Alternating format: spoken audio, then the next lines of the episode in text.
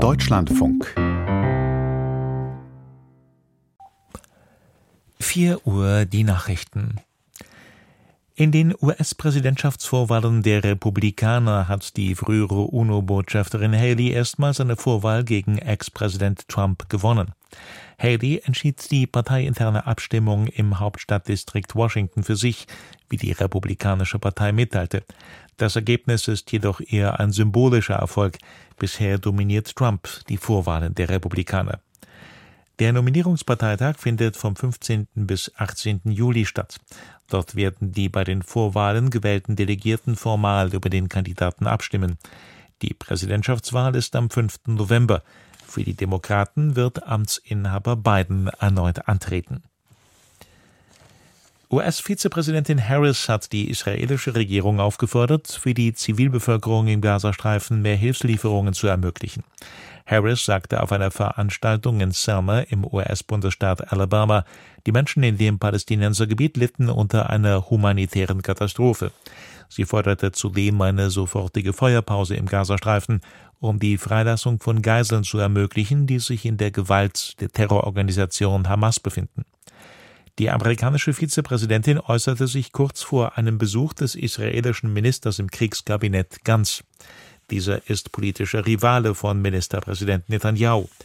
Nach Angaben aus Netanyahus Likud-Partei wurde die Reise von Ganz nach Washington ohne die Zustimmung des Regierungschefs vorbereitet.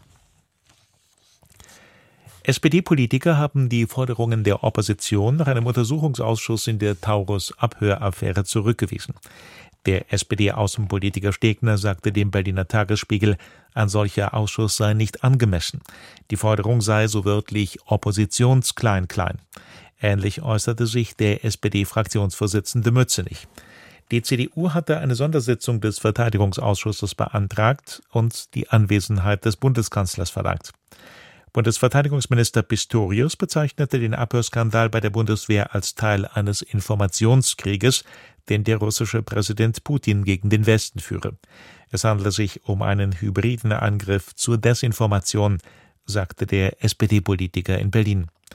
Russische Staatsmedien hatten am Freitag ein abgehörtes Gespräch von Offizieren der Luftwaffe verbreitet. Darin ist unter anderem zu hören, wie diese über mögliche Einsätze von Taurus-Marschflugkörpern in der Ukraine beraten. Mehrere Erdöl exportierende Länder des Verbunds OPEC Plus haben angekündigt, an ihrer gedrosselten Produktion festzuhalten. In einer Pressemitteilung heißt es, Saudi-Arabien werde seine Kürzung um eine Million Barrel pro Tag bis Juni beibehalten. Andere Staaten behalten ihre Kürzungen ebenfalls bei. Russland kündigte eine zusätzliche Reduzierung um mehr als 470.000 Barrel pro Tag an. Zu OPEC Plus gehören neben der Organisation Erdöl exportierender Länder mit Mitgliedern wie Iran, Irak und Saudi-Arabien weitere Partnerländer wie Russland und Oman. In Haiti konnten bei der Erstürmung des größten Gefängnisses des Landes offenbar tausende Häftlinge entkommen. Bewaffnete Banden hatten das Nationalgefängnis in der Nacht zu Sonntag gestürmt. Die Lage war zunächst unübersichtlich. Wie nun mehrere Nachrichtenagenturen übereinstimmend berichten, befinden sich nur noch rund 100 der vormals fast 4000 Häftlinge in der Anstalt. Mehrere Menschen sollen bei der Befreiungsaktion getötet worden sein. Nach Angaben haitianischer Medien saßen im Nationalgefängnis auch bekannte Bandenmitglieder ein, denen die Ermordung von Präsident Moïse im Jahr 2021 zur Last gelegt wird. Neben dem Nationalgefängnis wurde auch eine weitere Haftanstalt angegriffen. Durch ihre koordinierten Aktionen wollen die kriminellen Banden den Rücktritt von Ministerpräsident Henri erzwingen. Das Wetter. Im Norden und Westen sowie gebietsweise im Osten stark bewölkt und bis in die Mittagsstunden teils schneblig trüb. Vereinzelt etwas Sprühregen.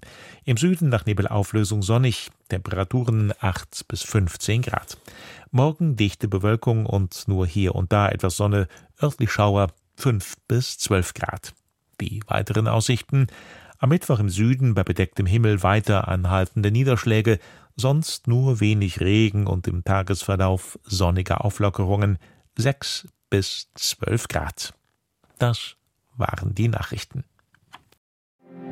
Mehr Informationen in den Apps DLF Nachrichten und DLF Audiothek.